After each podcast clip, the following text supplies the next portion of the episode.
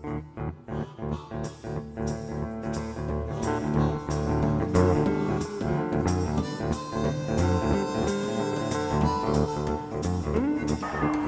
bandazo de Gibson, profundo para jardín derecho. La pelota se va,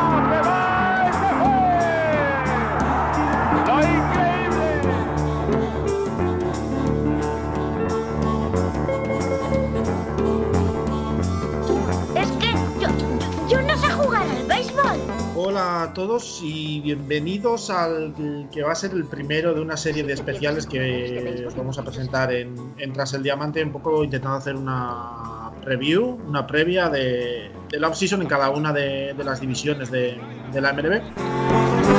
Y pues un poco analizar cómo quedan los equipos, qué agentes libres pierden, qué movimientos se podrán ver, cómo está el tema un poco de los contratos y tal. Y nada, intentar acercaros eh, pues cómo pueden ir evolucionando los equipos en los próximos eh, meses. Eh, bueno, este es como os decía el primero. Vamos a tratar de la, división central de, la Liga Nacional. Y para tratarlo conmigo, pues tengo a, a Adrián Cobo, que le conocéis yo creo que sobradamente del podcast Bases Robadas y que nos va a echar una mano con esta división. ¿Qué tal, Adrián? ¿Qué tal? Muy buenas. Nada, pues eh, primero gracias por, por, la invitación y, y segundo, bueno, hablar de, de, esta, de esta división ¿no? que, que es un poco loca. Ya el año pasado lo, lo fue, ¿no? con cuatro equipos en playoff y, y, bueno, se vienen movimientos y situaciones interesantes de cara a la, a la off-season. Sí, antes de empezar con lo que es la, la división eh, esta mm. en concreto, que, que, como tú has dicho, pues va a ser una división entretenida, siempre lo es, ya lleva varios años siendo una división muy cerrada, el año pasado se metieron cuatro equipos en, en playoffs. Eh, bien es cierto que, si no me equivoco, los cuatro fueron eliminados en, en la ronda de Wildcard, en la primera ronda. Eh, pero más allá de esta división, va a ser una agencia libre un poco extraña, ¿no? Una obsesión un poco extraña con todo lo que se habla del tema de las pérdidas de los equipos debido a, a la pandemia, etcétera. Ya se está hablando de que va a ser un, una off-season muy parada, con poco movimiento, sobre todo de agencia libre. Eh, por lo menos en un primer momento. Se habla de que puede haber muchos non-tenders a los jugadores en arbitraje, cosas eh, por el estilo y, que solo seguramente solo habrá un puñado de equipos, pues los Mets, habla de los Blue Jays, eh, los White Sox, que se animen a, gastar más dinero aprovechando el, mercado. Una, una off-season rara, ¿no? Sí, es una off-season rara porque, bueno, al, al final eh, se está estimando que, bueno, que tiene que, que aproximadamente las pérdidas por equipo serían de, de 90 a 120 millones, ¿no? De, de, hecho, dijeron lo, los Yankees que, que, ellos serían los que los que a sufrir las consecuencias de jugar bajo bajo esto, bajo el eh, todo este tema de la pandemia y, y jugar sin, sin público en el, en el, Yankee Stadium y, y demás. Después hay otros equipos que que evidentemente les afecta menos porque llenan menos el, el campo y eso, ¿no? Estás pensando Pero, en Tampa, ¿no? Por ejemplo, ¿no? Eh, además, bueno, que, que, eso, que como que hay una, una serie de, situaciones en las que parece que, que bueno, que que no que, que, que, no es muy que no es muy fácil establecer no cuánto ha perdido cada equipo ni, ni nada. Según la media de la liga pues eran esos 90 100 millones por, por franquicia y decían los Yankees que, que ya ven 120, ¿no? Entonces, bueno, por, por media habla alguien que tenga que, que solo, entre comillas, ya ha perdido 60, 70 millones, ¿no? Entonces, ¿hasta qué punto es difícil de, establecer eso y, las pérdidas? Y después, bueno, hay equipos que, que llevan en reconstrucción varios años, ¿no? Como pueden ser eh, Cincinnati, como pueden ser lo, los Blue Jays, que han estado intentando ahorrar dinero lo, los últimos 4 o 5 años fácil, ¿no?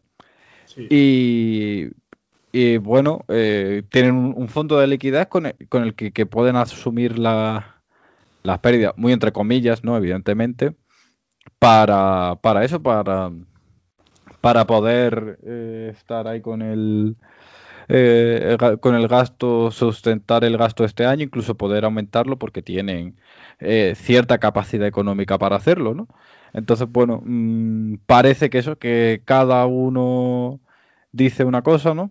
De, las pérdidas que tiene, de, quién pueda gastar o no. Después el caso de, de, los Mets, ¿no? Que con nuevo dueño, pues van a intentar, pues eso, eh, intentar gastar y ser competitivos en los próximos 3-4 años, ¿no?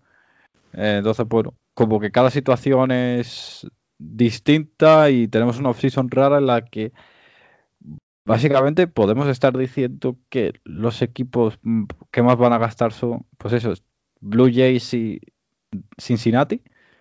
No sé, es como una situación excesivamente anómala. Pero, sí, luego también hay que, tener en cuenta que no es solo ya las pérdidas que ha habido en 2020, sino, que la incertidumbre que mm. rodea lo que va a ser 2021, porque no se sabe cuántos partidos va a haber, si va a poder haber público o no, cuánto mm. público va, a haber. De hecho, sí, de hecho, por ejemplo, perdona que te corte, pero bueno, en NBA va a haber público, ¿no? Sí. 25-50% y la gente se tiene que hacer un, test rápido antes de entrar al estadio.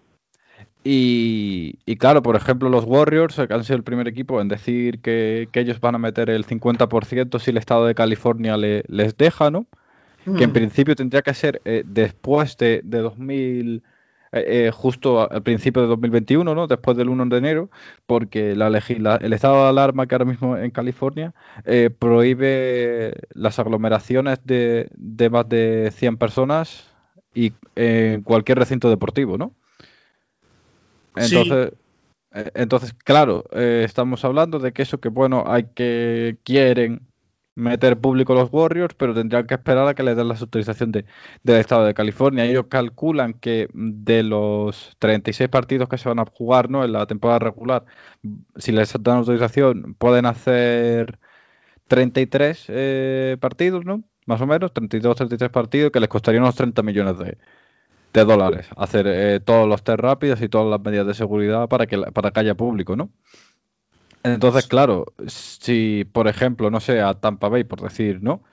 Eh, si la temporada es de 81 partidos, ¿cuánto le va a costar hacer test rápidos y todas las mm. de, seguridad para que para que haya público, ¿no? Porque estamos hablando que, los Warriors, pues ya están hablando que mm, les sale a un millón por partido, ¿no? Eh, en mitad de aforo, que, es, que son 9.000 personas, ¿no?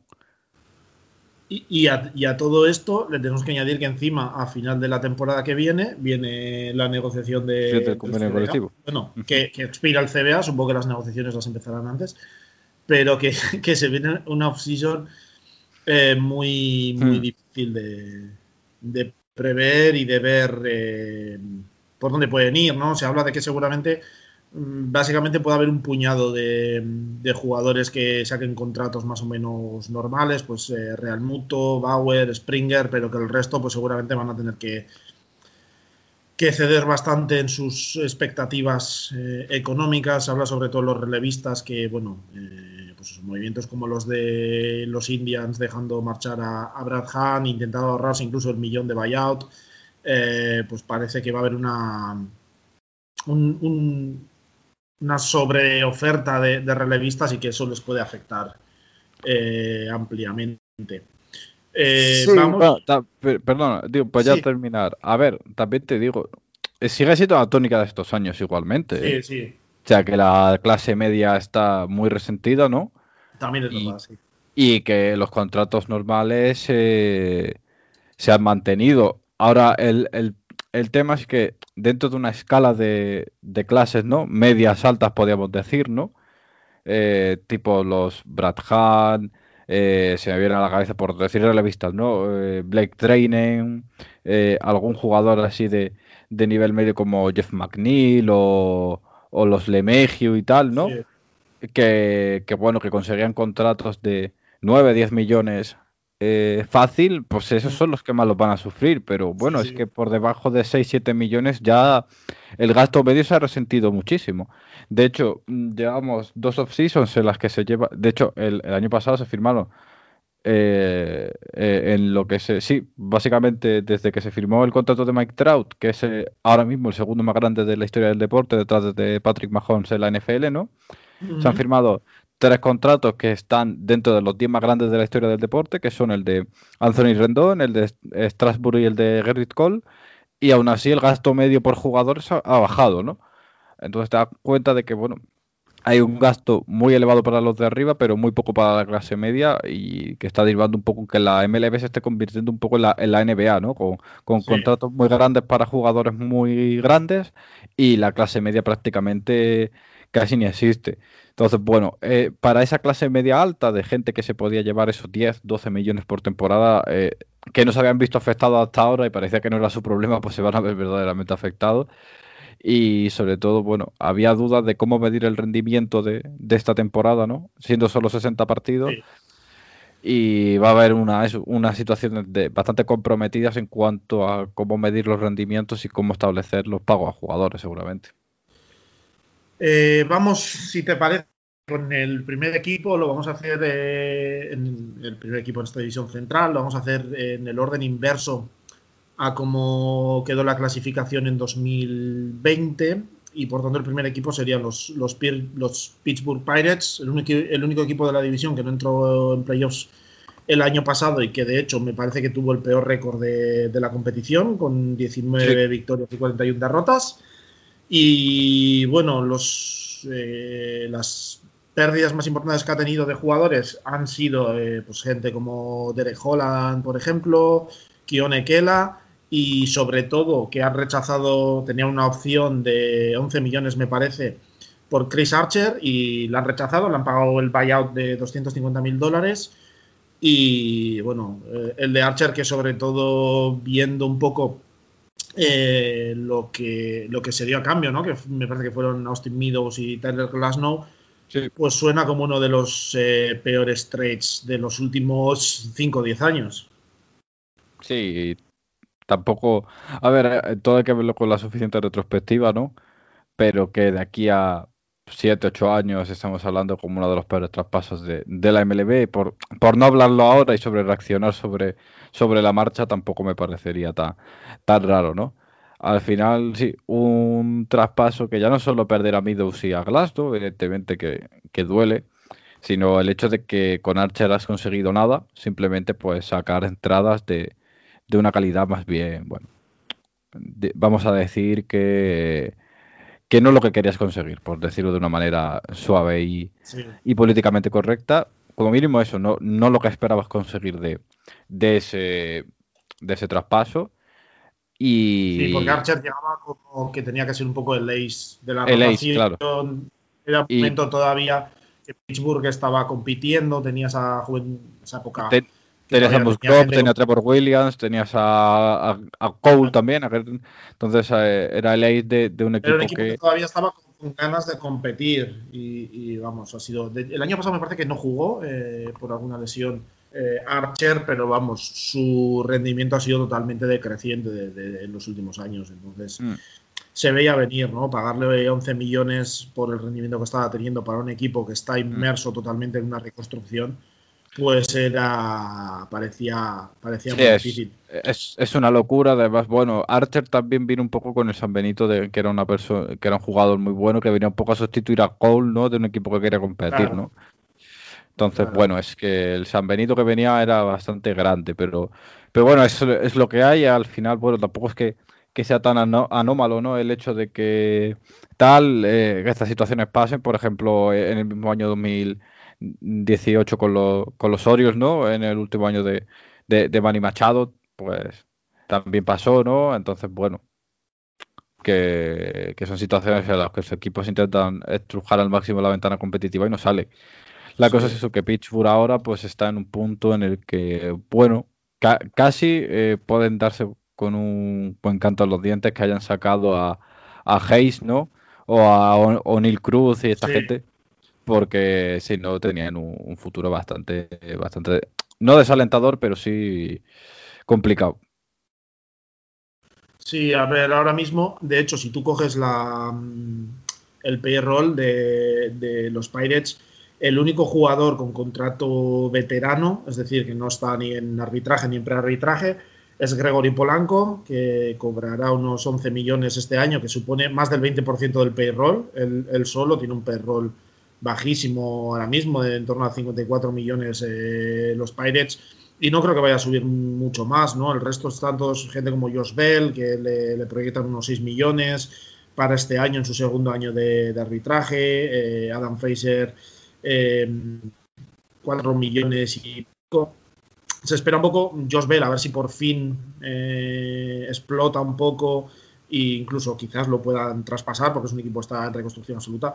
Y yo creo que lo que este año se espera de Pittsburgh es básicamente ver lo que puede hacer que Brian Hayes. O sea, va a ser para él eh, este año ver lo que puede hacer y, va a ser un poco la única fuente de alegrías de los aficionados de, de los Pirates en 2021. Sí, de, decías esto de Polanco, vamos a ver.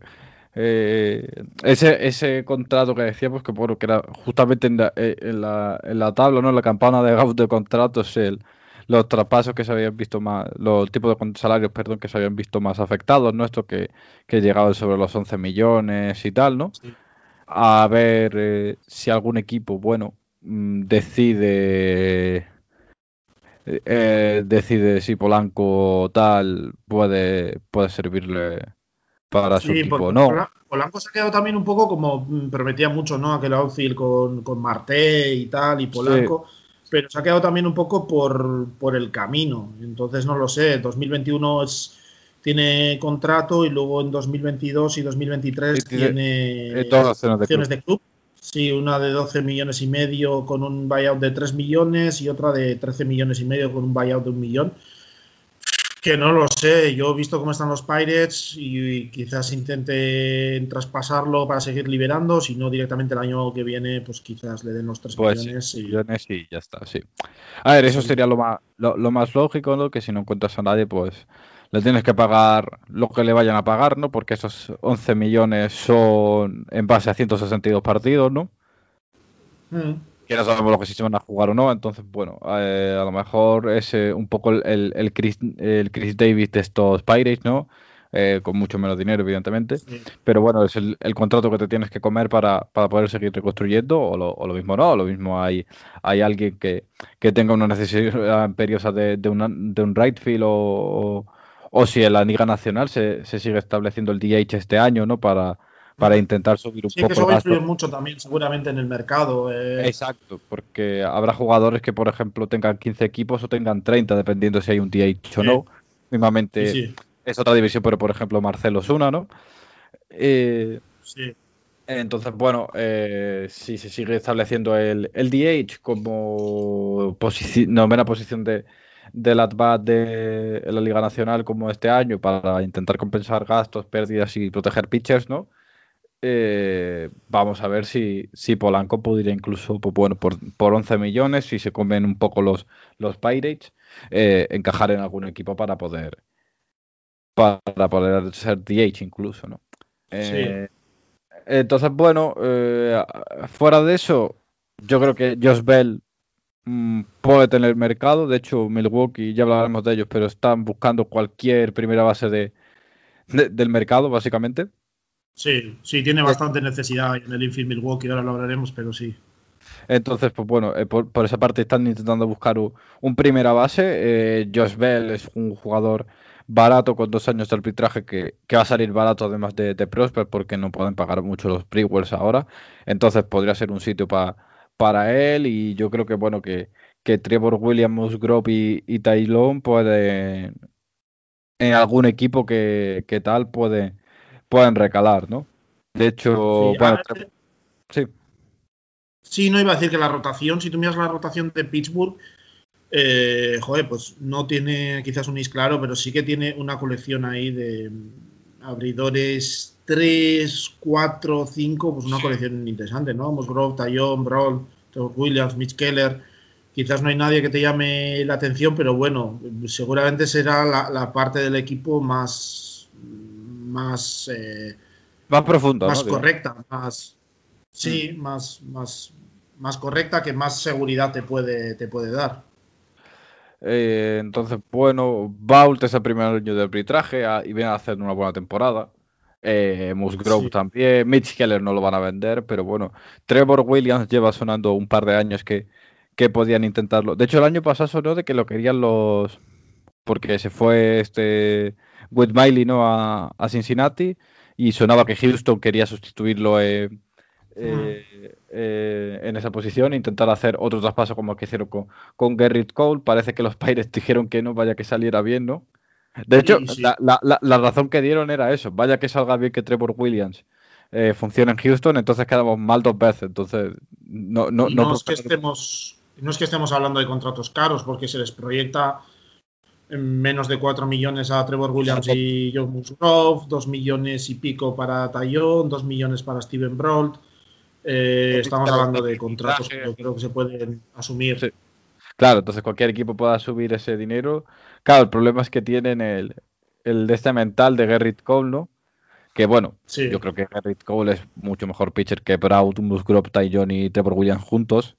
Pero mm teniendo en cuenta de que, bueno, ficharon a, Archer con la esperanza de poder recuperarlo y no han conseguido nada. Y desde que se fue Cole de, de Pittsburgh, que era un gran pitcher, ha sido tres veces candidato a Cy Young y tres veces candidato en Vipino.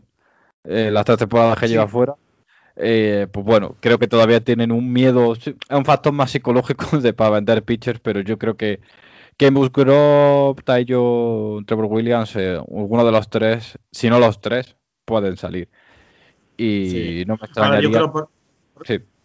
Porque luego el bullpen, la verdad es que no hay nada, son nombres eh, pues Michael Feliz, Chris Stratton, Richard Rodríguez, no hay nada del otro mundo. Yo creo que para, para Pittsburgh este año es un año más de, de reconstrucción y seguir acumulando picks y seguir acumulando prospects y pueden casquetar a algunos de los jugadores que hemos mencionado, a alguien de la rotación, a Josh Bell, a Polanco y sacar lo que puedan de ahí y que, Brian Hayes pues siga creciendo. O sea, yo creo que muchas más expectativas no puede tener Pittsburgh. Sí, de hecho Michael Feliz, que llegaba precisamente del traspaso de, de Gerrit Cole. Eh, Musgrove también llegaba del traspaso de, eh, de Gerrit Cole y bueno, Mm, pueden salir los dos, tampoco tienen mucho más. Eh, yo creo que, ahora mismo lo, único claro que sea para vender, pues eso, si, si algún equipo te viene por, por algún pitcher, de hecho, eh, sonaba en el. Suena en Baltimore, ¿no? Que estén buscando pitchers de estos tipo eh, Musgrove, Taillon o Trevor Williams de los Pirates, por ejemplo, ¿no? Que sean pitchers que no tengan apenas recorridos en sus equipos, ¿no? Eh, que sean salarios baratos y intentar, pues bueno, ver cómo si puede, se han construido suficientemente bien un, eh, el sistema de, de picheo nuevo para, para poder ver si pueden recuperarlo, si pueden conseguir algo, algo positivo de ellos, ¿no? Eh, Toronto va a moverse por cualquier pitcher que pueda. Entonces, bueno, por ahí, o Josh Bell mismamente en Milwaukee, pero no más, tampoco mucho más. Vamos eh, a pasar, eh, nos vamos a ir ahora a Wisconsin eh, y bueno, los Brewers que bueno, han rechazado las opciones que tenían sobre Eric Sogar, Jet Diorco y Ben Gamel, también pierden a Shelby Miller, pierden a Brett Anderson, a, la agencia libre. la más llamativa por, por, su historia con el equipo, la baja más llamativa quiero decir, seguramente es la de Ryan Brown, que tenía que cobrar tenía una opción mutua que tenían que aprobar tanto jugador como club de 15 millones, pero al final los Brewers han decidido pagarle el buyout de, de 4 millones y sacarle de, de, la plantilla a un Brown que en los últimos años ya había bajado mucho su rendimiento. Y bueno, un equipo que primero estará a la expectativa de ver si Lorenzo Kane este año sí juega con sus 16 eh, millones. Tienen a, a Christian Jelic que bueno, confiarán en que 2020 fuese bueno, eh, tiene un, tenía un Babip que era extrañamente bajo, seguramente eso le, afectaría. Eh, pero bueno, ha tenido de largo su peor temporada, entonces si vuelve a su nivel habitual, los 14 millones que, tiene para, este año deberían ser una ganga, tiene a Bisail García también bajo contrato y luego pues eh, Josh Heider mm, que está en su segundo año de arbitraje, se le proyectan algo más de 5 millones y medio. Eh, vuelve a estar, ¿no? Eh, ahí sí podría salir del equipo, supongo, más visto eh, la, aparición este año de, Devin Williams, ganador del Rookie del Año en la Liga Nacional. y que pinta, pues bueno, que tiene, podría tener Heider un sustituto y, facilitar su, su salida de, de, los Brewers. Sí, no solo el rookie del año, sino mejor relevista de la Nacional. Sí, mejor este relevista, cierto, sí, sí, sí. O sea, es que viene por, por partida doble. Y sí, yo lo de Heider, mm, yo creo que Brown al final hará un contrato como Zimmerman, ¿no? Si no decide de tirarse y, y todo esto, ¿no? Eh, tipo eso, un contrato como Zimmerman de, de, un par de millones para, para seguir echando un último año en, los Brewers, eh, si, sobre todo si, si hay una una, una plantilla que, que, medio pueda competir, o si, por ejemplo, no sé, eh, los, los playoffs sigue siendo de 8, pues Milwaukee es un equipo que, que evidentemente va a estar en esa terna, ¿no? Eh, mm. Bueno, vamos a ver, eh, yo creo que eso con lo de lo de lo de Brown puede ir por ahí, lo de Goirko sí es verdad que me ha sorprendido, ¿no? Porque es verdad que, que bueno, que tenía una opción de, de 4 millones y medio, que, que tal, que era un buyout de uno que, era una, opción cara, ¿no? Pero estaba jugando bien, les estaba rindiendo, pero bueno, mm, estamos todos con el cinturón apretado y, no merece la pena gastar, ¿no? Sí, seguramente será de esos Giorco el que mejor rendimiento les había dado de las tres opciones que habían, que rechazado. Exacto, entonces, bueno. Mm, eh, y más viendo que tenían una, un problema ahí en el, en el outfield, ¿no? De, en el, perdón, en el infield de, profundidad, ¿no? Eh, era, era curioso. Ahora mismo está, el tema seguramente sería en el infield. Eh, bueno, los catchers tienen a, a Narváez, a, Narváez, y a Pina. Y, a Mani Piña, pero que seguramente son más, sobre todo Piña, mmm, catchers más defensivos. La pérdida de Yasmani Grandal, yo creo que el bajón de nivel que dieron ahí se notó mucho tienen a Keston Giura en segunda que confíen, o sea, tienen que volver a su nivel de, hace dos años y no el, del año pasado. Y luego tiene ahí pues una serie de jugadores pues que pueden hacerlo bien. A mí Daniel Vogelbach, por ejemplo, es un jugador que me gusta, pero obviamente no te va a dar seguridad 100%. Eh, quizás lo pueda meter en un platón, pero ahí necesitan gente porque si no tienen eh, pues a Orlando Arcia, que tampoco te da esa seguridad, no sé, eh, Luis Urias, que salió de los padres eh, cuando estaban en los finales de los padres, pues pintaba un prospecto importante, pero se ha quedado bastante estancado en cuanto ha saltado a MLB y llegó el año pasado en el traspaso este de, de Zach Davis a, Milwaukee y bueno, sigue sin, sin rendir y ahí, porque en el outfield, bueno, tienes a Lorenzo Keynes y vuelve, a, a Christian Yelich, a Abisail García, eh, pues eh, en el infield es donde está claro que tiene el mayor agujero, ¿no? Hmm. Eh, sí, por eso decíamos antes lo de Josh Bell, ¿no? Porque, bueno, pues Vogelbach le, les ha servido bastante, ¿no? Pero claro, un 67 plate appearances, pues que tampoco es, claro, con 67 apariciones al plato, no puedes medir, no puedes medir gran cosa, ¿no? Y, tal. Entonces, bueno, bache le ha ido bien. Urias está ahí, como decías tú, que bueno, que a ver qué, pasa con él, igual con, con Giura. Eh, Arcía ha tenido una buena temporada, o sea, ha vuelto a recuperar un poco eh, el, mojo que, tenía hace, hace un par de, años, tres, ¿no?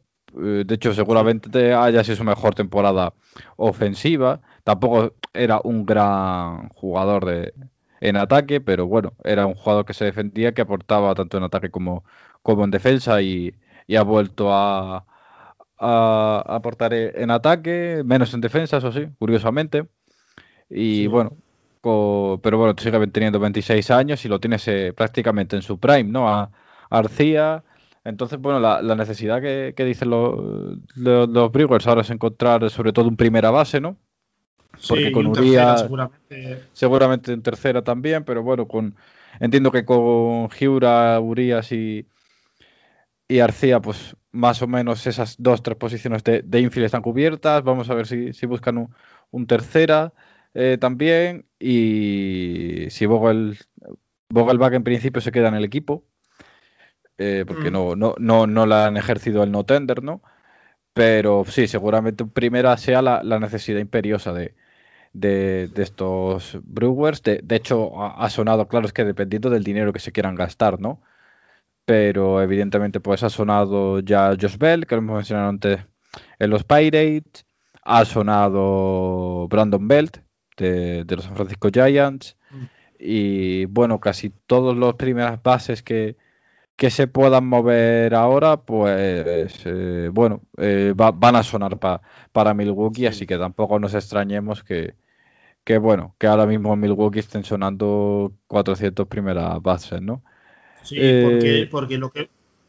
No, iba a decir que lo que parecía el año pasado el gran talón de Aquiles del equipo, que era la, rotación sobre todo, pues ha acabado haciendo una labor más que aseada, ¿no? Con Woodruff, el paso de Burns, Corbin mm. Burns a, la rotación, eh, Brent Sutter también por momentos en la, en la, rotación, quizás les vendría un poco más bien, un poco más de, de profundidad ahí con Lindblom, Hauser, Lauer, pues quizás ahí sí que les venga algo más, pero bueno, no parece tanto agujero como parecía el año pasado. Y con la aparición de Devin Williams junto con Corey Knebel, los Heider, si no se mueve, pues parece que el bullpen también está más, más cubierto. Sí, Peralta, Claudio también. Sí, sí, Peralta, Claudio. Entonces, Parece como que está un poco más cubierta esa parte que el año pasado, sobre todo la rotación, como decía, pues parecía el gran talón de Aquiles del equipo. Sí, sobre todo ya no solo eso que parecía, sino como que, bueno, por lo menos eh, que, han encontrado e, esa tres tecla que, que tenían, ¿no? De estos años de mover mucho eh, abridor, relevista, ¿no? No tener muy claro, a lo mejor quitando dos o tres jugadores, ¿no? Eh, qué jugadores pues, eran claramente titulares y tal, ¿no? Pues, bueno, me refiero a abridores, ¿no? Eh, y tal, quitando eso, pues bueno, ya han encontrado como punto de equilibrio ahí Craig Council para para, para el picheo y de momento, pues bueno, las ha funcionado, entonces tendremos que darle, digamos, el, el de este de confianza, ¿no? Con eh, ese, ese, este año de confianza ahora con cómo han sabido mover eh, las piezas a, su antojo y, les ha funcionado bien, ¿no? Eh, otro nombre que salió también para Milwaukee es Dominic Smith, porque, bueno, ha tenido un año espectacular, ¿no? Sí, pero yo Dominic Smith eh, veo muy difícil que salga. Que salga, ahí está. De gente muy top, tipo que entre en el traspaso. Arenado, un Lindor o algo así. O sea, yo ahora mismo, después de la temporada que ha tenido Dominic Smith, si llega a ser el año pasado, te lo compro, pero después de esta temporada que ha tenido este 2020, veo difícil que Smith salga. No sería, lo lógico. no sería lo lógico, pero me refiero que ha sonado tan bien, ¿sabes? Que al final, pues bueno, que no queda decir nada, simplemente que bueno, porque eh, han salido tres nombres a la palestra de, primera base que se puedan mover y lo que han hecho es sonar para los Brewers, ¿no? Esa es la dinámica de toda la, pretemporada, creo yo, que cualquier primera base o un utility que, se pueda que se pueda mover a un precio asequible va a acabar en Milwaukee o va a sonar mucho para Milwaukee, ¿no? Eh, vamos a cambiar de, equipo, vamos a hablar de, los San Luis Cardinals, eh, un equipo que ha realizado uno de los eh, de, los rechazos de opción que más ha sorprendido este año, que es el de Colton Wong, que tenía una opción de 12,5 millones, pero le han pagado su, buyout de, un millón. Colton Wong ha ganado el guante de oro. Y se sigue hablando de que, de que quizás, eh, o sea, de que San Luis eh, va a hablar con él para que vuelva por menos de esos 12 millones y pico que, tenía. Y luego, sobre todo, eh, el fin de contrato de dos glorias de los últimos 10 años en San Luis, como son Adam Wainwright y, y Molina que Yadir Molina, cuando menos, no está descartando volver. El, tema se está buscando dos años de contrato y según se ha filtrado, eh, parece ser que a su gente ya le han, contactado 10-12 equipos que están interesados en, Molina como catcher. Mm, a ver, sinceramente, si vas a competir, te interesa Molina. Sí. Quiero decir. Sí, sí, yo creo que San Luis tiene que hacer un movimiento ahí importante porque si no se queda bastante, mm. bastante vendido en esa, en esa posición. De hecho, incluso con Molina, yo creo que es la, posición más débil que tienen. Sí. Mira, ahora, mismo el catcher sería Andrew, Andrew Knisner y Tyler Heinemann, que Tyler Heinemann es un non-roster invitee, un jugador con contrato de ligas menores con invitación al sprint training. Así que Ahora están mismo, en pañales ahí. ese- y puesto. Molina, que son los dos que más ha- dos catchers que más han acumulado apariciones en los últimos 7-8 años para, para los Cardinals, ninguno está bajo contrato, incluso con ellos, bueno, no es la posición más débil, pero porque tiene mucha calidad, pero aún así no, no era la mejor posición que tenían, entonces perder a, a Molina y a Waiters, pues bueno, es ahora mismo un, eh, un, un problema bastante, Sí, bastante y- gordo. Y el tema que tiene San Luis es que si tú ves su payroll, pues tiene bastantes contratos ahí importantes, ¿no? Porque tiene a, a Goldsmith cobrando 26 eh, millones eh, de cara al, al Luxury Tax, 26 millones porque incluye parte del signing bonus. Eh, bueno, Matt Carpenter 18 y pico, eh, Matt Carpenter, pues bueno, que ha bajado su rendimiento eh, muchísimo y, y está muy sobrepagado actualmente. Miles Michaelas está en casi 17 millones. Dexter Fowler, otro que en, San Luis pues no ha terminado de rendir con 16 y medio. Andrew Miller que tiene se le activó una vesting option por me parece que es apariciones eh, de 12 millones. Carlos Martínez con 11 y medio. Eh, es, un equipo que tiene mucho dinero invertido ahí en una serie de jugadores muy veteranos y que seguramente están cobrando más de, de, lo que se merecen por su rendimiento actual. Sí, sobre todo como que tienen una serie de contratos, eh, podemos llamarlo tóxicos, ¿no? Digamos. Sí. Porque... Estamos hablando de jugadores Goldsmith 33 años, Carpenter 35, Michaelas 32, Fowler 35 Fowler, y Andrew Miller 36. Incluso Carlos Martínez jugando bien. Bueno, eh, ya está con, con, casi 30 años, ¿no? Y mm. bueno, es un, es un contrato pues que el año que viene, pues este año es de 11,5 millones, que es asumible, pero el año que viene son 17, 18, con un buyout de medio millón. Es verdad que, que, es, que se pueden salir del contrato, pero, pero suben muchísimos las, la, los números, ¿no? Eh, está claro que, que, Carlos Martínez, pues el año que viene, al menos que haya, bueno, pues que vuelva a su nivel, que, que tal, eh, ya sea en el, en el relevo o abriendo partidos, no va a continuar porque se, se disparan su, sus salarios o va a tener que ser como Won, ¿no? Eh, reestructurar eh, el contrato para, para, para ser asumible, ¿no? Eh, evidentemente lo de Goldsmith fue la, la bueno, pues la, la estrella de, del equipo, ¿no? Era la, la, la obtención de, de, un jugador fra, franquicia sí, que de momento han tenido dos años, pues, mm, debajo de, del nivel que, que, acostumbraba, que era pues estar eh, siempre en la terna de, del MVP, ahora está un poco por, por debajo, eh, está saliendo de, de su prime y todavía le quedan cuatro años de, contrato. Lo de Carpenter, pues le quedan dos años todavía. Michaelas todavía le quedan tres, ¿no? Eh, mucho mm. dinero ahí invertido. Ah, bueno, es, el año que viene es una vested option para Carpenter que puede salir. Michaelas mm. sí le quedan tres años. Eh, Fowler Andre Miller creo que le quedan dos años más. Entonces, bueno, al final es mucho dinero invertido ahora que, que bueno, no Fowler es último año, mejor, es verdad, y Miller también es último año. Eh, eran contratos de tres años que acaban esta temporada. Bueno, es, les da poca, le, la verdad es que le da eso, poca como poca flexibilidad ahora. Sí. Todo porque tienen muy poca flexibilidad ahora. Y bueno, pues tienen que esperar eso, pues que, que el año que viene Carlos Martín desaparezca una buena parte de su salario, que Fowler y Miller también. Eh, a ver si Micolos recupera un poco el nivel, Carpenter fuera. Eh, claro, que, es que dependen un poco ahora, por lo menos de cara a este año, de que todos estos contratos que estamos hablando, todos los jugadores suban de nivel, o sea, que rindan, rindan, por lo menos, si no al nivel de los contratos que tienen, sí más cerca de ese nivel, que, que sí. empiecen a, pues, Carpenter a pegar más contras, a batear tal, eh, sobre todo Fowler, que reviva un poco de su época en, en Chicago.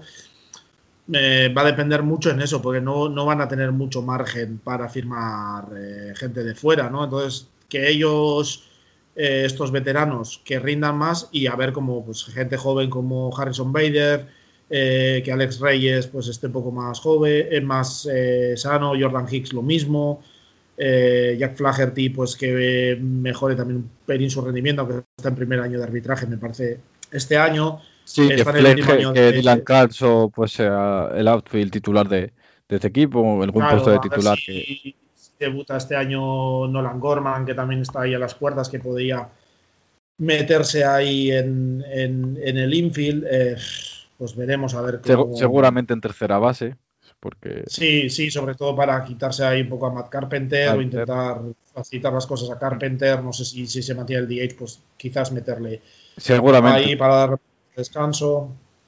Eh, la, la cosa es que, por ejemplo, bueno, tampoco es decir eso, ¿no? Pero eh, han vivido los, los Cardinals estos últimos tres años esencialmente pues de la temporada de Micolas, aquella que tuvo excepcional, ¿no? Sí, sí, sí. Eh, de Flaherty que se ha convertido en, en su ace con un contrato barato y que Paul de Jong y, y Kentel Wong básicamente han estado jugando a precio de saldo, eh, siendo Golden Globes y, y candidatos a MVP, ¿no?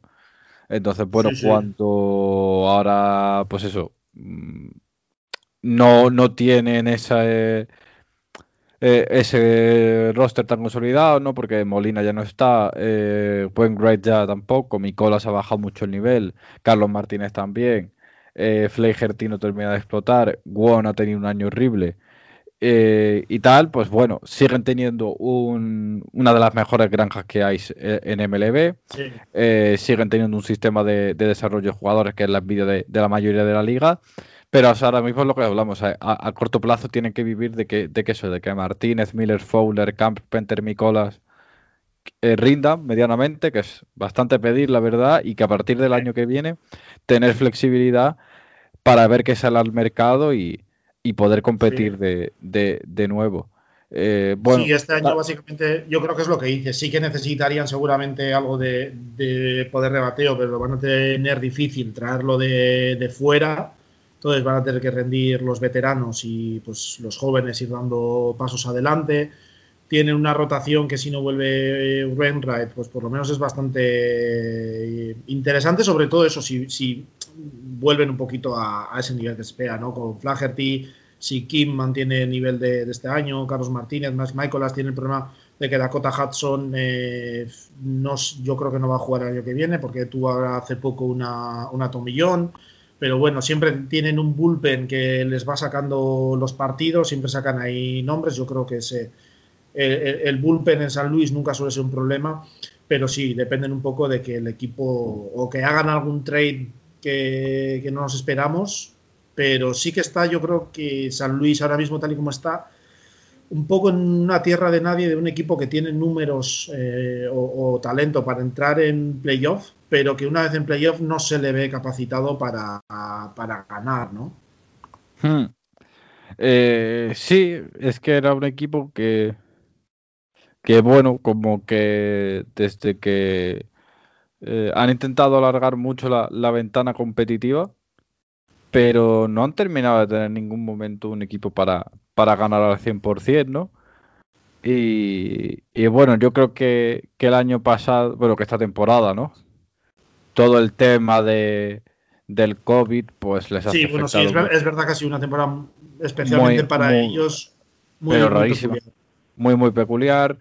Eh, que el año que, vi- que el año pasado por ejemplo eh, ganan a los Braves eh, que se plantan en la sede de campeonato que parecía que ese ese querer alargar la ventana competitiva les podía servir para estar en las World Series y, y les barren no y, y bueno yo creo que que desde prácticamente 2014 no Mm, hay equipo que que ha dado un poco, ha ido dando un poco tumbos, ¿no?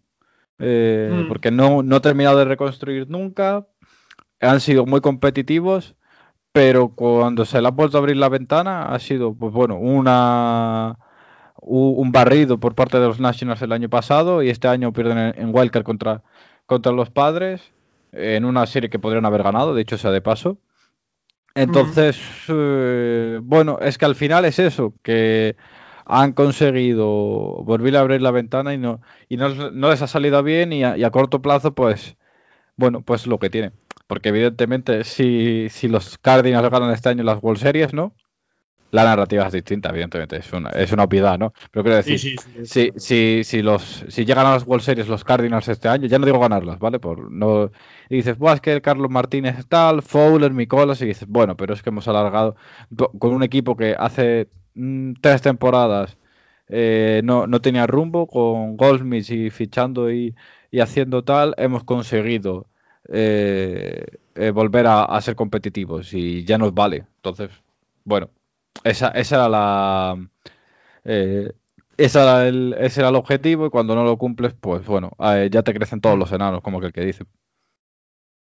Vamos a ir a, a un equipo que el año pasado dio mucho que hablar, que se movió muchísimo en, en- en la pasada offseason y que precisamente pues no ha terminado de cumplir todas las expectativas generadas por esos movimientos, ¿no? Que son los, los Cincinnati Reds, que bueno, trajeron a, Castellanos, a Mustacas y compañía, pero pues se han quedado quizás un, poquito cortos en, en sus resultados.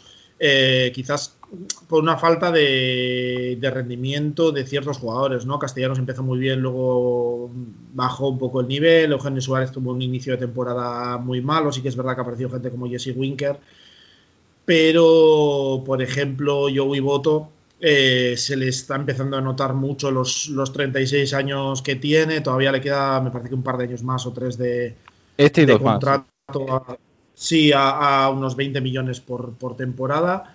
Eh, y bueno, ese puede ser seguramente el contrato más, más tóxico que tienen, pero que en cambio, pues la, la rotación ha sido de lo mejor de, de la MLB esta temporada, ¿no? Cuartos en ERA, primeros en strikeouts por no entradas, en hits permitidos por no entradas, segundos en home runs pero la ofensiva pues ha dejado. La, la ofensiva, estoy viendo aquí, ha quedado última en media de, de bateo. Entonces van a necesitar ahí, eh, yo creo que un- va a ser otro equipo que yo creo que va a necesitar una mejora de rendimiento de lo que ya tiene, ¿no? Después de todo lo que se movió el Mm. año pasado, yo creo que la base la tienen montada. Sí que es verdad, voy un segundo a, a las bajas que, bueno, Nick Castellanos tenía un- un- una opción de jugador de 14 meses y, y la ha ejercido. Creo que ha visto, es uno de los jugadores que ha visto claro que en, en el tipo de mercado que va a haber esta, esta offseason, pues no iba a poder mejorar ese, ese contrato y ha ejercido la opción. Y sí que es verdad que pide, pierden a gente como Freddy Galvis en el shortstop, que va a ser un- o pinta ser uno de, de los puntos flojos de de su lineup. Eh, pierden a Anthony Desclafani y sobre todo pierden a Trevor Bauer, el ganador del Cy Young. Primer, creo que leí, primer jugador de los Cincinnati Reds que gana el Cy Young en, en toda la historia. Y, que ha rechazado la oferta calificada. Un impacto tremendo, sobre todo la baja de, de Bauer. Sí, eh, a ver, ahora evidentemente esto lo estamos grabando a, a modo previa, ¿no? Eh, no conocemos lo que, lo que va a hacer Bauer y bueno, la intención que tiene él es, es quedarse, ¿no? Dentro de, de Cincinnati, o, tam- pero también al mejor postor el que le dé las condiciones que, Claro. que él y su agente más eh, vean favorables, ¿no? Porque él decía que quería un contrato de, de menos de cinco años, ¿no?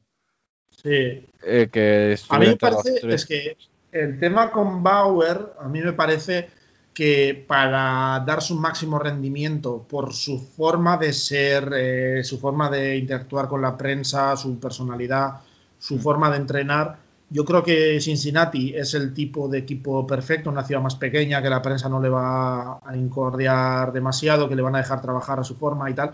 Pero claro, con, con los números que ha tenido este año el Sayan, eh, a nivel económico, pues seguro que le rinde más ir a pues, ciudades como Nueva York, como Los Ángeles, equipos más grandes, Boston, Mm. que le puedan pagar más. Pero yo creo que ahí, a nivel de relación con la prensa y de estar en el ojo público, yo creo que es un jugador que le puede pesar bastante. Sí, de hecho lo, lo hemos hablado varias veces esto, que, que bueno, mm, para mí Bauer es un jugador que, que vale, ha sido Young en una temporada con 11 entradas, perdón, con 11 salidas, que no tiene, que no es que no quiero quitarle mérito porque la temporada es la que es y, y es lo que hay, ya está. Y los premios pues, pues valen igual. Pero al final del día, eso, es un jugador que ha rendido bien eh, dos, dos, bien, pues eso, dos, dos temporadas de, de las 7, 8 que llevan MLB, ¿no? Y, y bueno, mm, el hecho de ser el, el único ahora mismo que tiene mm, caché dentro de, de, los pitchers que hay dentro de la, de la agencia libre, el haber ganado el, el Young, le va a dar eh, muchos argumentos para poder negociar un, un contrato alto, ¿no? Sí. Pero Sí, porque realmente...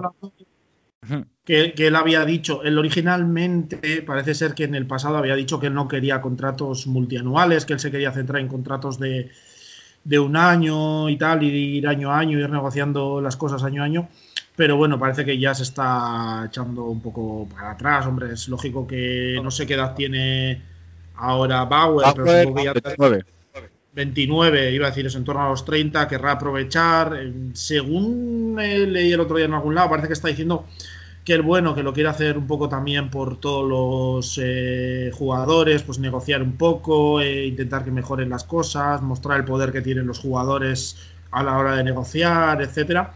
Podemos traducir Y no lo sé. eh, mm, hay alguien que algún algún equipo que me va a soltar 30 millones al año y los voy a coger. Hombre, está- yo creo que está, está claro, ¿no? Eh, Mm. Tiene que aprovechar, ha sido su gran explosión, porque es un jugador que, si miras sus datos, ha tenido mm, dos temporadas buenas en cuanto a números, hace 2018 y este 2020. Sí que es verdad que en algún momento creo que ha tenido problemas de lesiones y tal, pero es un jugador Sí, que han dado año dos. que jugó con los con los tobillos, con los ligamentos del tobillo, vamos, que en otras circunstancias le, le tendrían que haber operado 100% y que su juego Sí. de.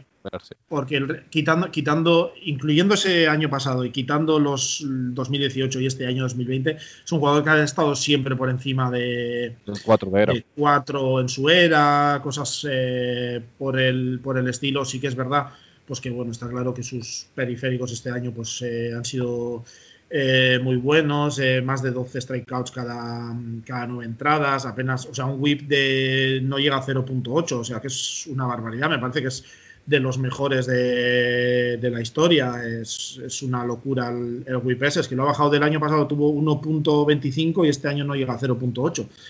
Eh, claro, también por cómo es, es que ya se empieza a hablar de si bueno, de no, que si ha estado utilizando estas sustancias pegajosas que él mismo las ha sacado un poco a la palestra, ¿no? De que en todos los equipos se están utilizando, pues para conseguir más spin rate y cosas de estas. Sí. No sé. Bueno, Eh, me refiero a que es un chico que puede ser muy, muy polémico y que con la prensa de Nueva York, de Filadelfia, de Boston, pues que puede tener sus encontronazos que le Claro. mucho. De, de hecho, bueno, un poco como que él denunció que decía él que, que los astros, ¿no?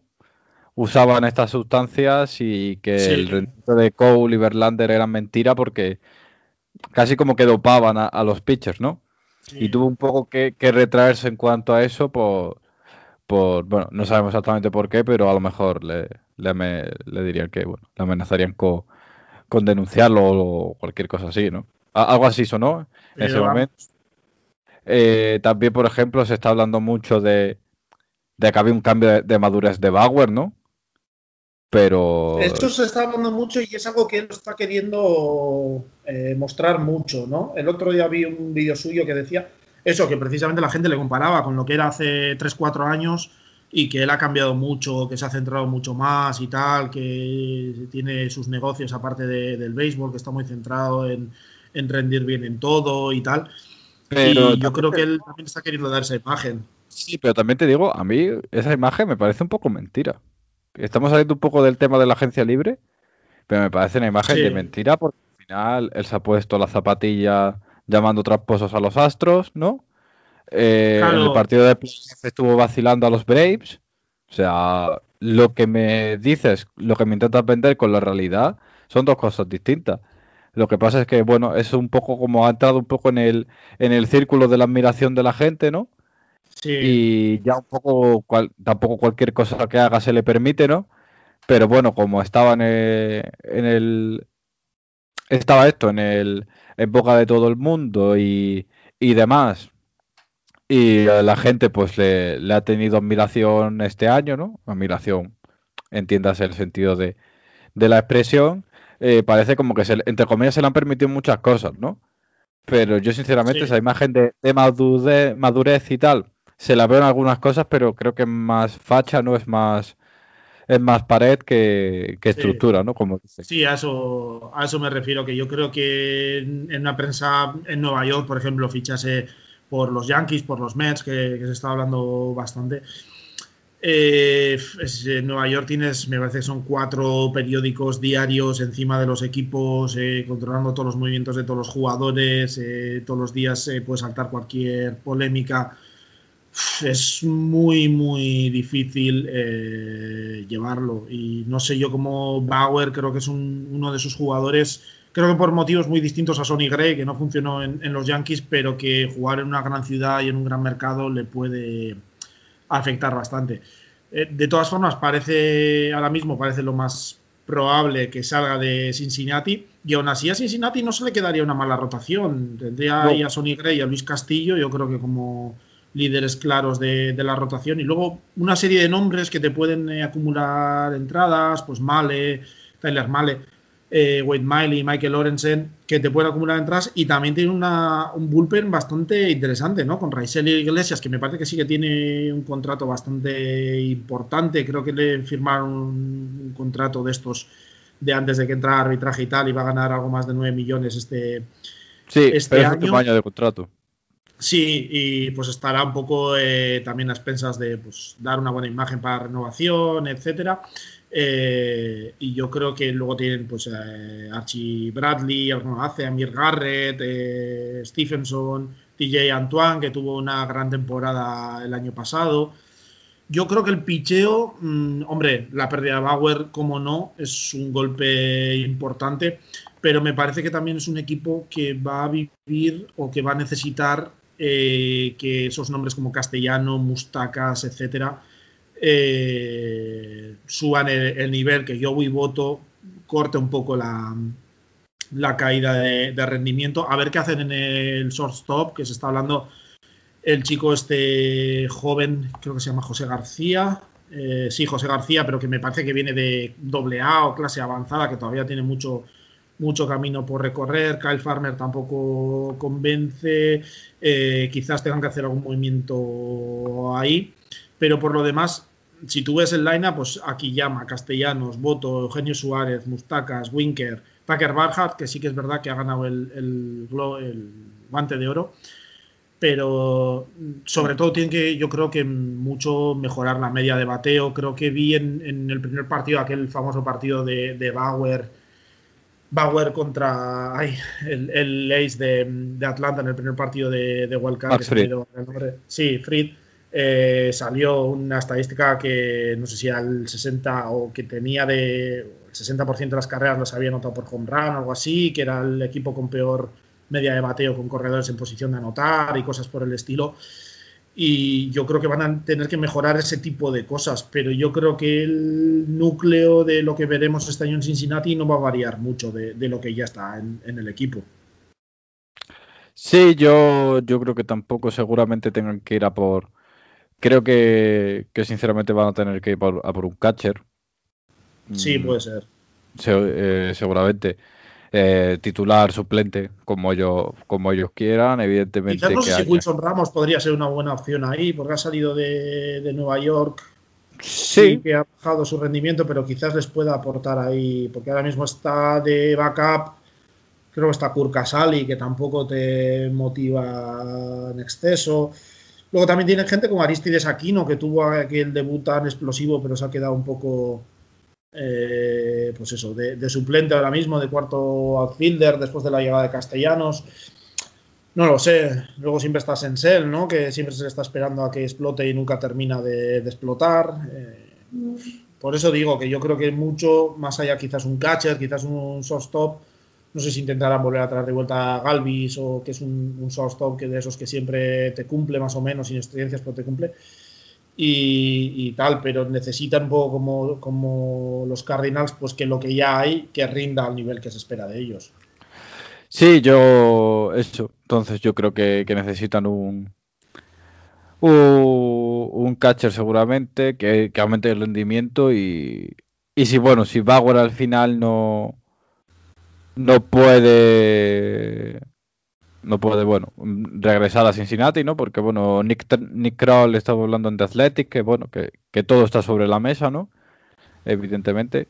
Eh, para ellos, bueno, hasta qué punto eso pueda, bueno, no, no ser verdad o no, sino que se pueda cumplir, ¿no? Y, vamos a ver. Yo creo que en Cincinnati, resolviendo lo de Bauer y, y, bueno, mm, apuntalando varias cosas, eh, creo que, tienen un bloque lo suficientemente sólido, pues bueno, para. Además tienen un bloque de que quitando lo mejor Rasil Iglesias, ¿no? Que es eh, el último año de, contrato que, tiene, ¿no? El resto del núcleo duro tiene dos, tres años más de contrato. Y bueno, que siempre se ha hablado de que era un proyecto en el que ellos tenían confianza a, medio plazo y a ir poco a poco. Vamos a ver si, si eso converse a un, a un Wilson Ramos, al mismo Bauer, ¿no? Para, para quedarse en esa eh, en Cincinnati y bueno, y poder y poder competir, ¿no? Vamos, si te parece, ya con el último equipo, el campeón de, división el año pasado, y que tiene, la verdad es que una situación un poco compleja, ¿no? Eh, parece que han, bueno, han rechazado la opción que tenía Lester, han aceptado, han rechazado también la de descalzo. Eh, Lester, no me acuerdo, no sé si no eran, o sea, era bastante... 25 millones. Sí, pero el buyout no, no encuentro, creo que era creo que 10. millones de buyout y, se lo han pagado por no pagar los 25, han rechazado también la de Descalzo y han activado eh, la de Richo. La, de Richo, además que. Sí, además la de Richo eh, la han aceptado y se está, negociando, dijeron el otro día en la prensa de Chicago, una extensión de, contrato.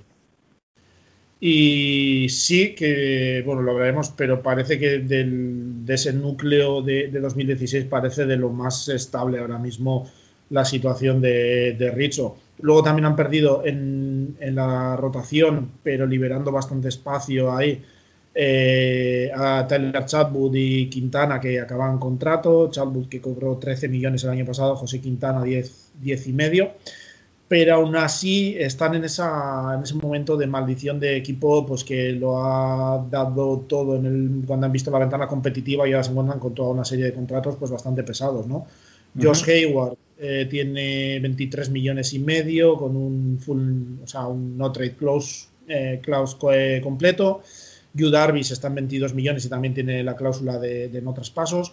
Chris Bryant en su cuarto año de arbitraje por el tema este que incluso fue a juicio con, los Caps eh, por el tema del tiempo de servicio que le retuvieron aquel primer mes en su debut pues para ganar el año extra se le proyecta más de 18 millones y medio de, salario en, arbitraje Rizzo tiene los 16 y medio Craig Kimbrell tiene 16 millones que está dos temporadas además le quedan Sí, y está muy lejos de ser el, el Kimbrel que conocimos en, Boston, por ejemplo, en, Atlanta primero, luego en, San Diego y tal. es una sombra de, lo que era. Kimbrel sigue consiguiendo 16 eh, strikeouts y medio cada, cada nueve entradas, pero, pero tiene un control eh, nefasto. O sea, está permitido 7 walks cada nueve entradas ahora mismo y pues es difícil de gestionar eso para un closer, ¿no? Que me parece que es el, closer o el jugador ahora mismo con más saves en, activo.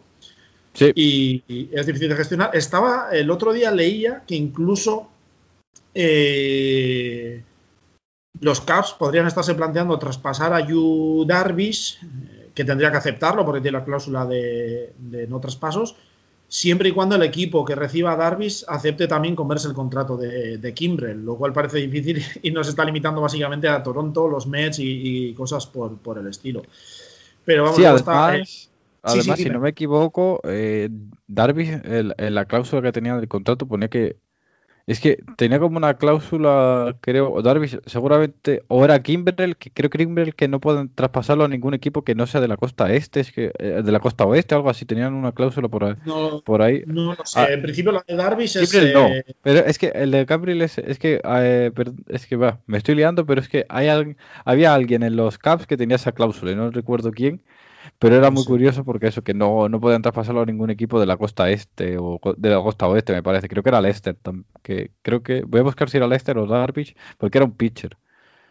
Ah, Mira, pues igual puede ser Hayward, porque Hayward tenía una full no trade clause de 2016 a 2018 y desde el Sí, año pasado tiene una, o sea, el año, los últimos dos años tenía una cláusula Una parcial, parcial. así que quizás Sí, pues puede ser Hayward.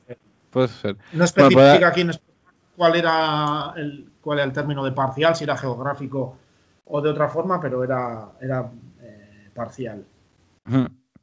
Eh, recuerdo eso que, bueno, que, vamos, que si era Hayward, que puede ser también, es que recuerdo que era de los Caps. eh, y, quiero pensar que era, era pitcher, pero tal vez me equivoque, seguramente lo haga, ¿no? Pero bueno, que, que- que el caso es eso, que era la... era un, un jugador que tenía esta cláusula de no poderse jugar a la... que no podía irse a la, a la costa oeste. Pero claro, imagínate que Hayward también lo quieren traspasar por la razón que sea, ¿no? Eh, pues ya los equipos de la costa este saben que ninguno de ellos va a ir con él, ¿no? Sí. Entonces, bueno, o si era Darvish o quien fuese, pues eh, también los, eh, los ahora mismo los Caps pues tienen una cierta limitación a la hora de traspasar Sí, jugadores sí. Por, por muchas cosas.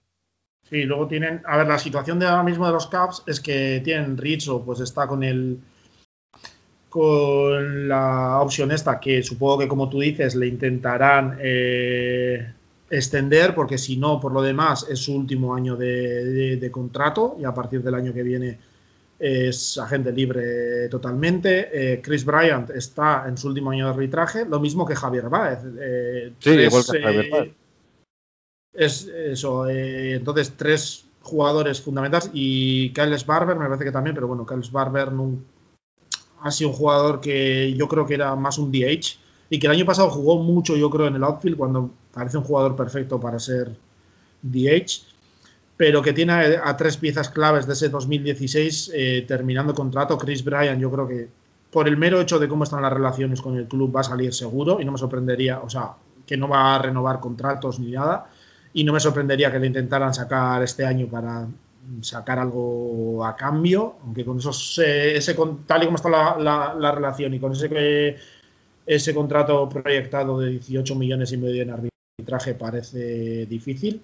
Javier Baez, no sé si yo creo que intentarán, aunque el año pasado sí que tuvo un bajón bastante importante de, de, rendimiento, por lo menos eh, a la ofensiva, eh, pues bueno, yo creo que lo intentarán renovar y Kyle Barber, no sé, ya lo veo más difícil. Eh, Wilson Contreras también está en segundo año de, de arbitraje. Eh, yo creo que es un equipo que puede estar ante su último intento y que luego puede estar afrontando una reconstrucción bastante masiva, porque Hayward me parece que todavía le quedan varios años de contrato, dos años Eh, más, hasta, este- hasta este- final de 2023. Este dos más, sí. Pero- Igual que le, le queda este igual, este y dos más a, a, a Darvish, ¿no? Sí, Y, Pero da- pero aparte, pero da de eso, la sensación de que es un equipo que está en, en- en puertas de una posible reconstrucción. sí, seguramente sea un equipo que esté. y si- y, y si no a las puertas, eh, eh, en, la, en la sala de espera, ¿no? De, de una Sí. reconstrucción.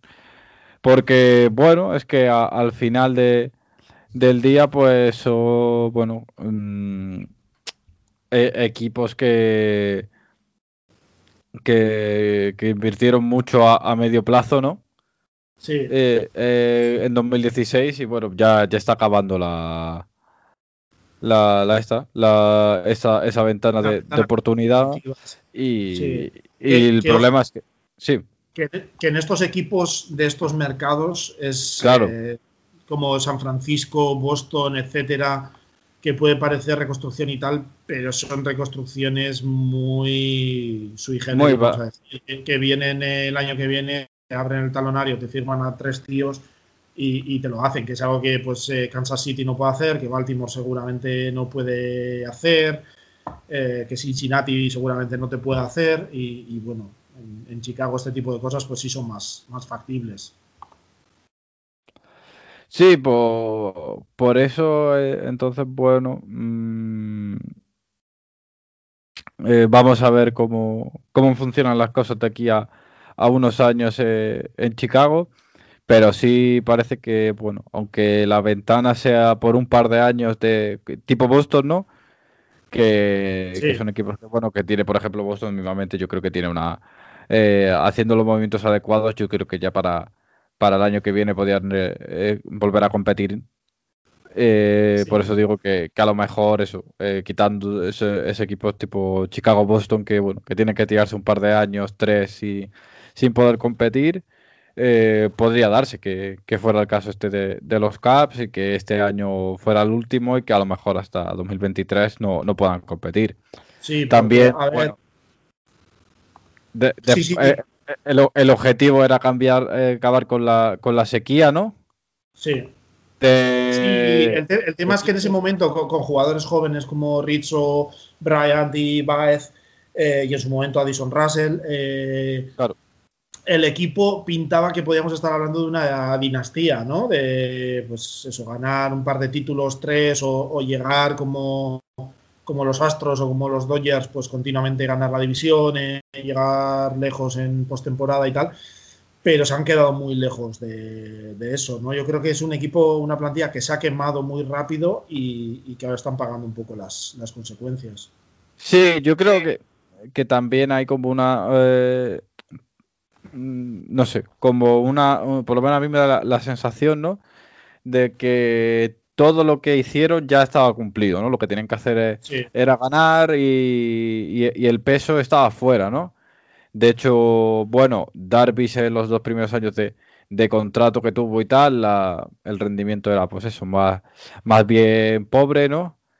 Y bueno, sí, había una alerta, había decía, mira, eh, Chris Bryan está bajando, pero Baez funciona, eh, Kendricks tal, ¿no? Al final, pues bueno, como que todo, todos los problemas que tenían al final se relativizaban porque se cumplió el objetivo primario que era básicamente ganar el, título y, tal. Entonces, como que, Chicago es un equipo que, que, bueno, que se le acaba la ventana y que creo que ya fuera, no, la excusa, sino el hecho de ya, ya fuera eh, y eliminado la presión de volver a ganar, ¿no? Eh, tendrían que, bueno, pues eso, replantearse cuándo volver a competir y, y seguramente, pues bueno, estar ya eh, a otras cosas. Yo creo que siguen todavía con, esa mentalidad de que, bueno, hemos ganado y que más da. Creo, ¿eh? Creo que me... Esa es la sensación, sobre todo, les a, a, la, a la prensa en Chicago y a la gente de Chicago, es como... Va, nos ha ido mal, pero es que si es que ganamos en 2016 y dices, es que tampoco te puede durar eso toda la vida, ¿no? Pero bueno. Sí, sí, no, da esa sensación. Yo creo que que les, ha librado un poco eso, el hecho de que llevaran tantos y tantos y tantos años y, sin ganar, que ha hecho como mm. el hecho de que al final no explotara en esto, esto, en la dinastía que pintaba al principio, pues les libra un poco de, de, llevarse más críticas y más presión de la prensa que se les perdona un poco, ¿no? Porque si tú ves ahora, sí que es verdad que si tú ves, por ejemplo, el line-up, joder, mm, solo por nombres, si obviamos los malos rollos y malos entendidos y tal que puedan tener ahí, eh, pues la verdad es que está muy bien, ¿no? Con Ian Hub, Richo, Bryant, Barber, Wilson Contreras, Baez, Hayward, puede ser Nico Horner, por ejemplo, una opción. Eh, luego tienen en el banquillo gente como David Botti, a Albert Almora Jr., eh, sobre todo Almora como, defensivo, pero que, tiene opciones. La rotación sí que es verdad que ahí podrían tener un poco de, profundidad, porque está Darvish y Hendricks, y luego, pues bueno, Alec Mills, Albert Alzolais y un prospect eh, que es el quinto prospecto en la, en la organización según eh, Fangraphs, pero bueno, mm, luego está con Inrea, que parece que les vendría bien por lo menos algún abridor más, pero claro, es que tienen un, el, perro ahora mismo está en 150 millones, eh, antes de que se confirme todo el tema de, cómo están los, los, arbitrajes y todo, que nunca sabes por dónde te, te va a salir, te puede comer bastante ahí. Seguramente necesitarán uno o dos abridores. Tendrán que apuntalar la, el bullpen, porque se me ha olvidado decir antes que se les ha ido también, se acaba contrato Jeremy Jeffres, que acabó haciendo eh, de, closer eh, el año pasado. Fue el jugador que más saves consiguió en el equipo el año pasado.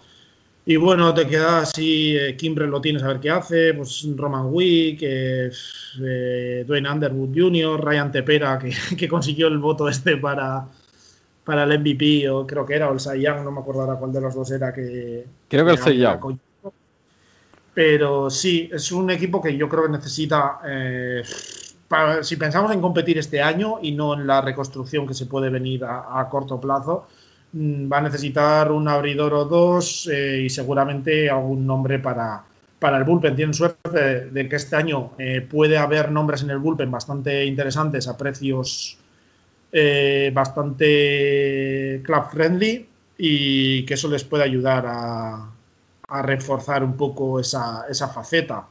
Pero vamos, sí, claro que tienen opciones en, 2020 de ganar la, división, pero tal y como parece que están los ánimos en el, en el club, pues parece un poco difícil todo. Sí, parece un poco distópico más que, otra cosa, ¿no? Pero bueno, vamos a ver, es que es que claro, talento hay y tal, ha habido muchos problemas. Quién sabe que si dispersando todos los problemas y, tal, mañana no, estamos hablando de, otra vez los Caps buenos o no. Es que, bueno, tampoco, tampoco es que podamos saberlo, ¿no? De, aquí uno, uh, de, aquí nosotros desde, desde fuera y tal.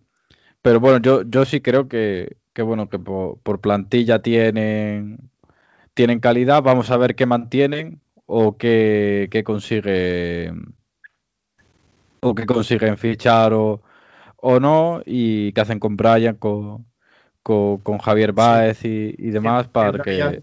Nos sorprendería que ya digo que saliera, yo creo, incluso esta misma off-season, que le intenten encontrar algún acomodo porque tiene pinta de ser de esas situaciones que se enquistan, si es que no hubiera enquistado ya de antes, y que yo creo que a él le está afectando muchísimo en el rendimiento. Sí. Que ya se veía venir y le está afectando mucho eh, en el rendimiento.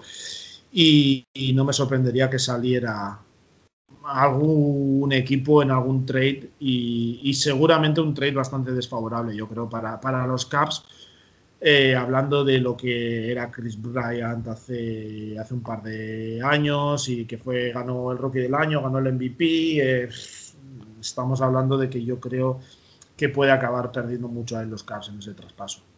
Sí, bueno, al final es, eso, es la, la, al final se da pues bueno la, situación en la que es una, una, situación bastante injusta por otra parte que, que, que Chris Bryant pues tenga que tener un año más de, para mí es un año más de, arbitraje que es prácticamente injusto, porque su eh, no porque eh, la, es por, un día, ¿no? Por un día es eh, tiene cuarto año de arbitraje en vez de de, eso, de que ser agente agente libre hoy. Entonces, bueno, como que parece que, el criterio fue un poco baladí y se, se, le dio la razón al club. No porque no la tuviese, sino porque, bueno, parece que tenía más más argumentos y más medios para más medios económicos y, legales para, para conseguir llegar a, esa situación, ¿no? Pero bueno, es una situación bastante anómala, bastante rara y que entiendo pues que, que, se haya enquistado todo, como tú dices, y que afecte a, tanto a la franquicia como al rendimiento como, eh, como a las proyecciones de futuro de Chris Bryan y esto. Y, bueno, a ver cómo lo cómo lo resuelven y, hasta qué punto, pues eso, pues eh, afecta a su valor de mercado, ¿no? El hecho de que, de que quiera salir sí o sí, ¿no? Porque no es lo mismo vender porque tú quieres que porque te, te vayan obligado y sobre todo por, por cómo ha tenido estas dos últimas temporadas eh, Chris Bryan, que, que no ha jugado especialmente bien y, y, que aunque sea un jugadorazo, bueno, pues tendrá que, que valorarse también en su justa medida el hecho de que no ha terminado de ser el Chris Bryan que todos conocemos. Pues sí, la verdad es que situación un poco compleja tanto para el jugador como para el club. Y yo creo que mm, casos como el de, ya no tendremos tiempo de comentarlo, pero yo creo que casos como el de Chris Bryant va a influir mucho en las negociaciones del CBA el, año que viene, porque yo creo que va a ser algo que lo del tiempo de servicio eh, y esos años de control lo van a querer retocar bastante los jugadores o lo, intentarán o deberían aprovechar la situación para, retocarla y veremos a ver cómo, evoluciona. Pues nada, eh, Adrián, gracias por, haber participado en, esta previa de, la Liga Nacional, de la off-season, de cómo se presenta la off-season en la división central de la Liga Nacional. Y nada, vamos hablando y vamos viendo a ver cómo, cómo evoluciona la offseason aquí y en el resto de, divisiones de, la MLB. Pues nada, a ti gracias por, invitarme y gracias a la gente que, que, nos escucha y claro, pues hablar de, de, siempre, siempre mola además de, una división que está como siempre, eh, súper y súper interesante y súper dividida como es la, la Nacional Central. Pues nada, muchas gracias, un saludo a ti y un saludo a los oyentes que volveremos enseguida con el resto de, divisiones. Así que nada, un saludo a todos y nos vemos pronto.